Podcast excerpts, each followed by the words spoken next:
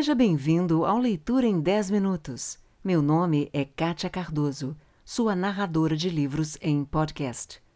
Vamos juntos ouvir o livro de Lucas. Não esqueça de inscrever-se no canal, avaliar e compartilhar. Lucas 14 A cura de um hidrópico. Aconteceu que, ao entrar ele num sábado na casa de um dos principais fariseus para comer pão, eis que o estavam observando. Ora, diante dele se achava um homem hidrópico. Então Jesus, dirigindo-se aos intérpretes da lei e aos fariseus, perguntou-lhes: É ou não é lícito curar no sábado? Eles, porém, nada disseram. E tomando-o, o curou e o despediu. A seguir, lhes perguntou: Qual de vós, se o filho ou o boi cair num poço, não o tirará logo, mesmo em dia de sábado? A isto nada puderam responder os primeiros lugares.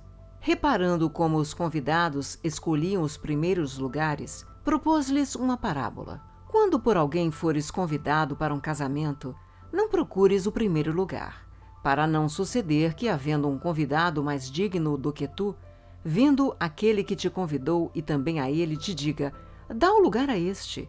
Então irás envergonhado ocupar o último lugar. Pelo contrário, quando fores convidado, vai tomar o último lugar, para que quando vier o que te convidou, te diga: Amigo, senta-te mais para cima. Ser-te-á isto uma honra diante de todos os mais convivas. Pois todo o que se exalta será humilhado, e o que se humilha será exaltado. Disse também ao que o havia convidado: Quando deres um jantar ou uma ceia, não convides os teus amigos, nem teus irmãos, nem teus parentes, nem vizinhos ricos, para não suceder que eles, por sua vez, te convidem e sejas recompensado. Antes, ao dares um banquete, convida os pobres, os aleijados, os coxos e os cegos, e serás bem-aventurado, pelo fato de não terem eles com que recompensar-te. A tua recompensa, porém, tu a receberás na ressurreição dos justos. A parábola da grande ceia. Ora, ouvindo tais palavras, um dos que estavam com ele à mesa disse-lhe: Bem-aventurado aquele que comer pão no reino de Deus. Ele, porém, respondeu: Certo homem deu uma grande ceia e convidou muitos. À hora da ceia, enviou seu servo para avisar aos convidados: Vinde, porque tudo já está preparado. Não obstante, todos a uma começaram a desculpar-se.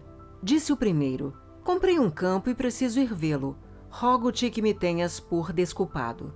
Comprei cinco juntas de bois e vou experimentá-las. Rogo-te que me tenhas por desculpado. E outro disse: Casei-me e por isso não posso ir. Voltando o servo, tudo contou ao seu senhor.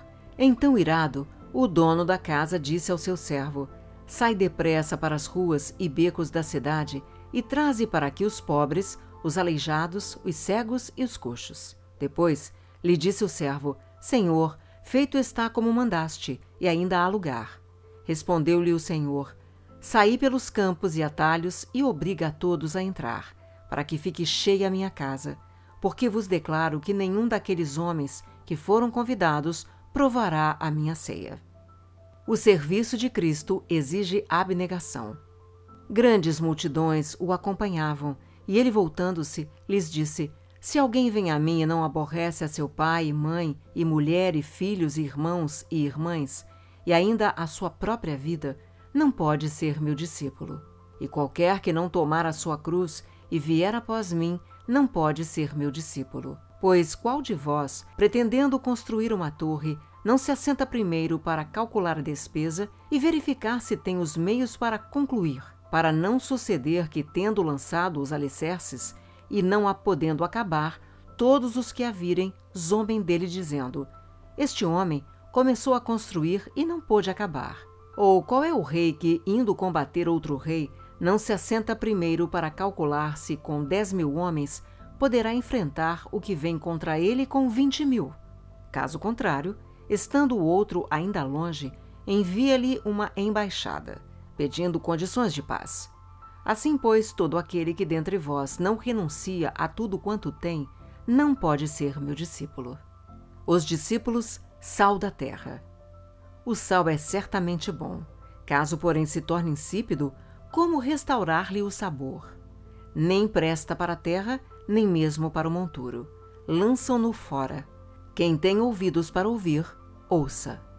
Lucas 15 Jesus recebe pecadores.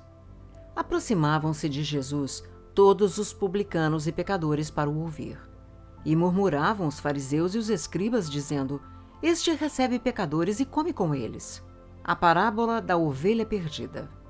Então lhes propôs Jesus esta parábola: Qual dentre vós é o homem que, possuindo cem ovelhas e perdendo uma delas, não deixa no deserto as noventa e nove e vai em busca da que se perdeu até encontrá-la? Achando-a, põe-na sobre os ombros, cheio de júbilo, e indo para casa, reúne os amigos e vizinhos, dizendo-lhes: Alegrai-vos comigo, porque já achei a minha ovelha perdida.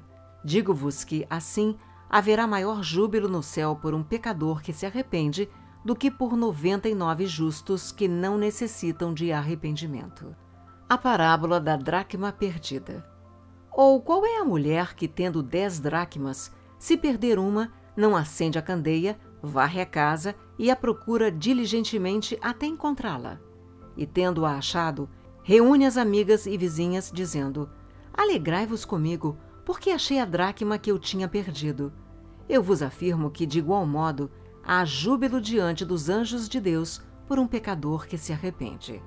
A parábola do filho pródigo. Continuou: Certo homem tinha dois filhos. O mais moço deles disse ao pai: Pai, dá-me a parte dos bens que me cabe. E ele lhes repartiu os haveres. Passados não muitos dias, o filho mais moço, ajeitando tudo que era seu, partiu para uma terra distante e lá dissipou todos os seus bens, vivendo dissolutamente. Depois de ter consumido tudo, sobreveio àquele país uma grande fome e ele começou a passar necessidade. Então ele foi e se agregou a um dos cidadãos daquela terra e este o mandou para os seus campos a guardar porcos. Ali desejava ele fartar-se das alfarrobas que os porcos comiam, mas ninguém lhe dava nada. Então, caindo em si, disse: Quantos trabalhadores de meu pai têm pão com fartura e eu aqui morro de fome?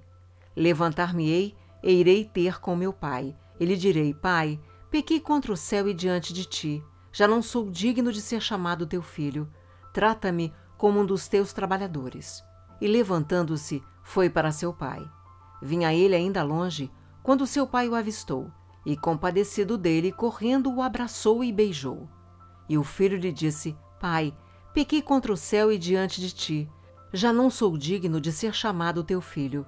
O pai, porém, disse aos seus servos: Trazei depressa a melhor roupa, vestiu, ponde-lhe um anel no dedo e sandálias nos pés. Trazei também e matai o novilho cevado. Comamos e regozijemo-nos, porque este meu filho estava morto e reviveu. Estava perdido e foi achado. E começaram a regozijar-se. Ora, o filho mais velho estivera no campo, e quando voltava, ao aproximar-se da casa, ouviu a música e as danças. Chamou um dos criados e perguntou-lhe que era aquilo. E ele informou: Veio teu irmão e teu pai mandou matar o novilho cevado porque o recuperou com saúde. Ele se indignou e não queria entrar. Saindo, porém, o pai procurava conciliá-lo. Mas ele respondeu a seu pai: Há tantos anos que te sirvo sem jamais transgredir uma ordem tua, e nunca me deste um cabrito sequer para alegrar-me com meus amigos. Vindo, porém, esse teu filho, que desperdiçou os teus bens com meretrizes, tu mandaste matar para ele o novilho cevado. Então lhe respondeu o pai: Meu filho, tu sempre estás comigo, tudo o que é meu é teu. Entretanto, era preciso que nos regozijássemos e nos alegrássemos, porque esse teu irmão estava morto e reviveu, estava perdido e foi achado. Obrigada pelo seu tempo e por ter ficado comigo até agora. Se você gostou, inscreva-se no canal, avalie e compartilhe, pois isto incentiva o meu trabalho.